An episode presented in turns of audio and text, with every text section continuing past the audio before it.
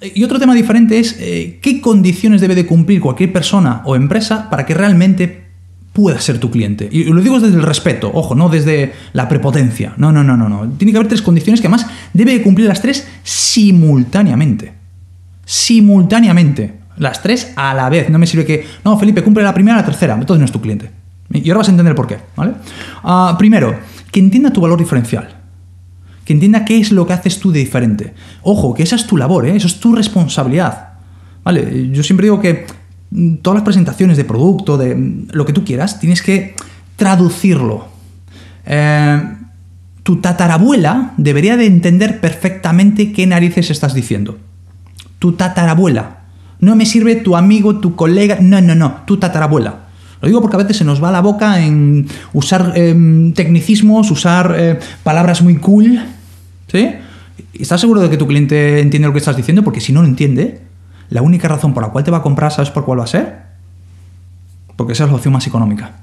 ¿Vale? Por eso para mí importantísimo, que entienda tu valor diferencial. Dos, que necesite tu valor diferencial. ¿Por qué? Porque si no necesita tu valor diferencial, ¿cuál va a ser la razón por la cual te va a comprar? Por precio, porque es la opción más barata. Punto, se acabó. Entonces tienes que ah, confirmar si realmente necesita mi valor diferencial. Si ahora mismo necesita mi valor diferencial. La solución a todo esto, la precualificación. La precualificación donde yo sondeo si realmente ah, le interesa mis beneficios, si es el momento adecuado. Es decir, eso es una precualificación pura y dura. Si no, ¿qué sentido tiene que le presente mi empresa mis servicios o que le haga una propuesta? Dime tú qué sentido tiene. No tiene sentido ninguno. Ninguno. Entonces, primero, eh, que entienda tu valor diferencial. Dos, que lo necesite. Tres, que pueda pagarlo. Que pueda pagarlo. Lo digo así de claro. Hay mucha gente que dice, no, no, Felipe, ya cuando entienda mi valor y cuando vea que lo necesito lo va a poder pagar. ¿De verdad? ¿De verdad tú te lo crees? Hay estadísticas aplastantes a este respecto, donde demuestran que mm, el 90% de las negociaciones a día de hoy se reducen exclusivamente a qué? A precio. ¿Por qué? Por no haberlo tratado previamente. ¿Tú cómo sabes que tu, que tu cliente puede pagar lo que tú ofreces? La solución a todo esto, precualificación otra vez, precualificación en este caso de inversión disponible. ¿Vale? Porque si no puede pagarlo, ¿cuál va a ser la razón mm, para la cual te va a comprar? Por precio.